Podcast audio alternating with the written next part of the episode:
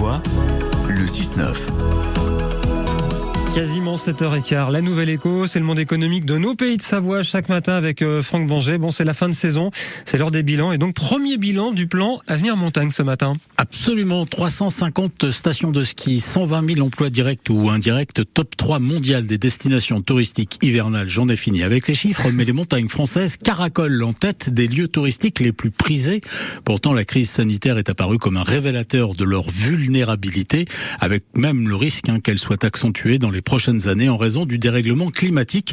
Alors pour les aider à faire face à ces grands changements, eh bien la France a adopté en 2021 le plan Avenir Montagne qui concerne nos pays de Savoie et qui consacre 650 millions d'euros à la transition de nos massifs, dont 350 millions d'euros investis par l'État et 300 par les régions. Vous aviez dit que vous, aviez, vous avec les chiffres, hein, on est bien d'accord. Hein. Oui. D'accord. C'est vrai qu'il faut d'ores et déjà penser à la montagne autrement, Franck. Hein. Eh ben oui, Laurent, parce que les territoires de montagne sont sujets à de grandes mutations telles que les difficultés d'enneigement, la fonte des glaciers ou encore l'érosion de la biodiversité. Conscient du potentiel mais aussi de la fragilité de nos montagnes, Avenir Montagne pose les fondations d'un nouveau modèle, un modèle touristique qui serait plus diversifié et plus durable, un modèle qui améliore aussi la qualité de vie des habitants et qui garantit l'expérience d'un séjour réussi pour les touristes et ce toute l'année, hiver comme été. Alors concrètement, sur quoi apporter euh, bah, ce plan dans nos stations? Eh bien depuis deux ans et demi, 482 projets d'investissement ont été aidés autour du développement d'équipements touristiques durables liés à la diversification et à la modernisation des équipements. En pays de Savoie, on peut citer comme territoire accompagné par Avenir Montagne l'Assemblée des pays de Tarentaise Vanoise, la, communauté d'agglomération Arlisère, la communauté des communes Maurienne-Galibier ou encore la vallée de Thône.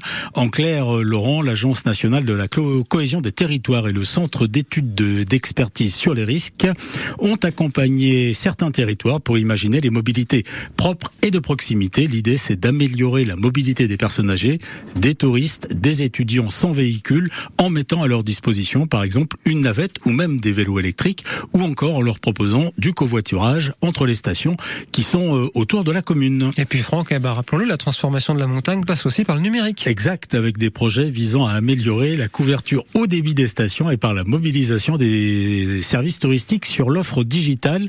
Cette transformation digitale va conduire également au déploiement d'outils de repérage ou d'identification des besoins, tels que par exemple hein, l'enneigement d'une piste à distance ou le déblocage d'un sentier. C'est tout? Bah, C'est déjà pas mal. Ah bah c'est déjà pas mal, effectivement. Vous pouvez réécouter hein, la nouvelle écho de ce lundi 26 juin sur francebleu.fr ou sur l'application ici. Non mais vous m'avez surpris.